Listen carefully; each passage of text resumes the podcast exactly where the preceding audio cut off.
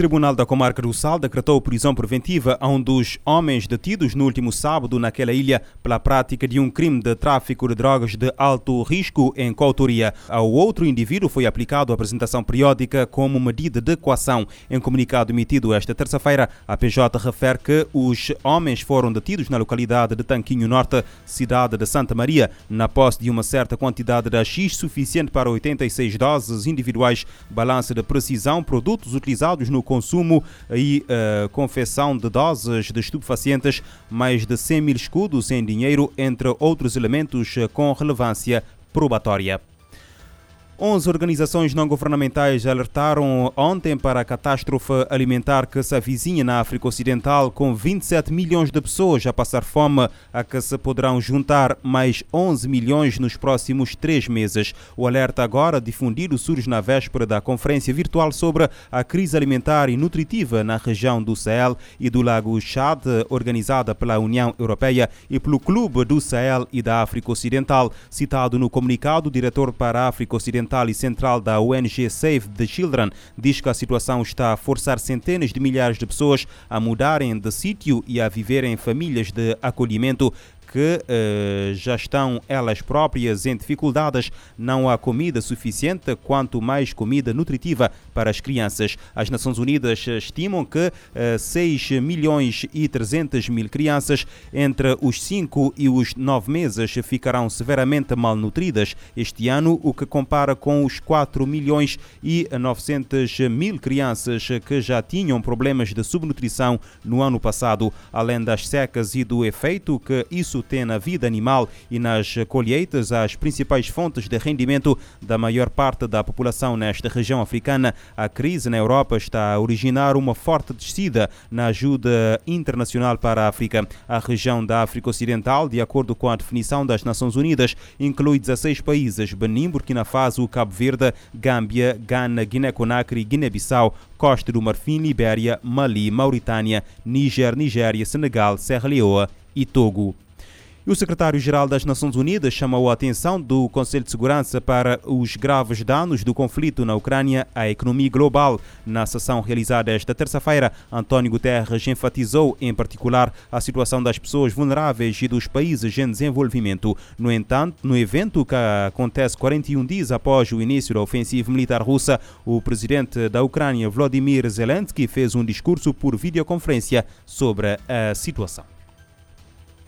O líder das Nações Unidas, Antônio Guterres, voltou a pedir o fim do ataque à Ucrânia por tropas russas num novo pronunciamento a jornalistas nesta quinta-feira. Stop the military operation. Bring the troops back to Russia. Num apelo direto ao presidente da Rússia, Vladimir Putin, o secretário-geral da ONU pediu o fim da operação militar e o retorno das tropas à Rússia. Guterres lembrou que todos conhecem o preço de uma guerra. Com o aumento das mortes, ele destacou que o que se vê são imagens do medo, da angústia e do terror em cada esquina da Ucrânia. Antônio Guterres afirmou que o mundo está assistindo às operações militares da Rússia dentro de um território soberano numa escala que a Europa já não via há décadas. A situação começou a se agravar na segunda-feira, quando o presidente russo Vladimir Putin anunciou que reconhecia a independência de duas regiões separatistas ucranianas, Donetsk e Luhansk, que ficam no leste da Ucrânia e na fronteira com a Rússia. Antônio Guterres afirma que as medidas unilaterais estão em conflito direto com a Carta da ONU. It is wrong, it is against the Charter, it is unacceptable, but it is not irreversible. Para o secretário-geral, a ofensiva militar é errada contra a Carta das Nações Unidas, inaceitável, mas não é irreversível. No apelo direto ao presidente da Rússia, Guterres disse que as pessoas inocentes são sempre as que pagam um preço mais alto num conflito. Ele informou que a ONU colocou 20 milhões de dólares do Fundo Central de Resposta de Emergência à disposição dos ucranianos e está aumentando as operações humanitárias no país. As agências das Nações Unidas estão em ambos os lados da linha de contato, assegurando que a proteção dos civis esteja em primeiro lugar. O chefe da ONU concluiu dizendo que as decisões dos próximos dias serão centrais para o futuro de milhões de pessoas.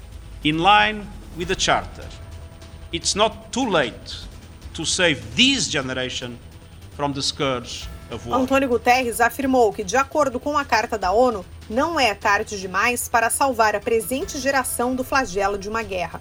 Da ONU News em Lisboa, lê da letra. No Conselho de Segurança, o secretário-geral da ONU, António Guterres, alertou que o conflito na Ucrânia empurra países para a crise. E a cidade ucraniana de Mariupol continua a ser alvo de ataques aéreos das forças russas, registrando-se igualmente fortes combates no terreno, agravando a situação humanitária dos habitantes. A informação consta do último relatório dos serviços secretos do Reino Unido. A maioria dos residentes que ficam na cidade não tem eletricidade, meios de comunicação, medicamentos, aquecimento ou água. O documento divulgado pelo Ministério da Defesa britânico refere que as forças russas impediram o acesso humanitário, provavelmente para forçarem a rendição. Na terça-feira à noite, o primeiro-ministro Boris Johnson publicou nas redes sociais, expressando-se em russo, uma mensagem em vídeo em que, pode, em que pede aos cidadãos da Rússia que procurem informar-se sobre as atrocidades que as tropas do Kremlin estão a combater na Ucrânia, numa referência direta ao cenário de violência em bucha nos arredores de Kiev. A Rússia lançou a 24 de fevereiro uma ofensiva militar na Ucrânia que matou pelo menos 1.480 civis, incluindo 165 crianças. A guerra já causou um número indeterminado de baixos militares e a fuga de mais de 11 milhões de pessoas. Esta é a pior crise de refugiados na Europa desde a Segunda Guerra Mundial. As Nações Unidas calculam que cerca de 13 milhões de pessoas necessitam de assistência humanitária. A invasão russa foi condenada pela generalidade da comunidade internacional, que respondeu com o envio de armamento para a Ucrânia e o reforço de sanções econômicas e políticas a Moscovo.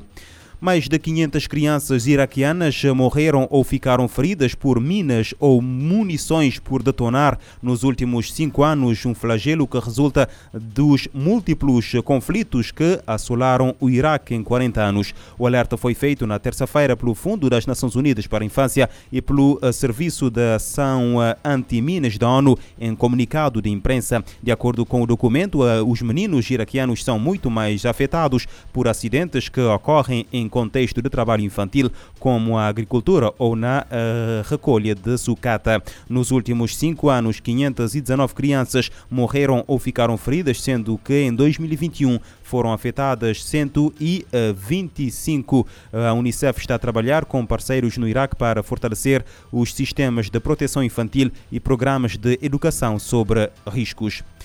O Escritório das Nações Unidas sobre Drogas e Crime promove a partir de hoje um evento de cooperação trilateral em Portugal para debater o combate ao do terrorismo e o crime organizado em Moçambique. Além das autoridades portuguesas e dos representantes da Agência das Nações Unidas, também estarão na reunião representantes do governo moçambicano. O evento marca formalmente o início da parceria entre as instituições e reforça o compromisso na colaboração e apoio a Moçambique nas áreas de combate ao terrorismo e ao crime organizado. Faz parte da cooperação o Ministério da Justiça e a Polícia Judiciária Portuguesa, além do governo de Moçambique. De acordo com o NLDC, o terrorismo, seu financiamento e o crime organizado transnacional são ameaças complexas que precisam de respostas diversas e adequadas à realidade do país. O NODC está apoiando estados com seus sistemas jurídicos, políticos e de justiça penal para prevenir os crimes e avançar com processos legais fundamentados aos princípios do Estado de Direito e padrões internacionais de direitos humanos. O escritório apoia autoridades nacionais com aconselhamento técnico e jurídico e de treinamento em áreas relacionadas com as respostas do sistema de justiça penal ao terrorismo e ao crime organizado. Segundo o NODC, o trabalho é orientado pelas resoluções do Conselho de Segurança e da Assembleia Geral das Nações Unidas, incluindo a Estratégia Global Antiterrorista e as avaliações do Comitê Antiterrorismo. Da ONU News em Nova York, Mayra Lopes. O Escritório das Nações Unidas sobre Drogas e Crime promove cooperação para combater o terrorismo em Moçambique.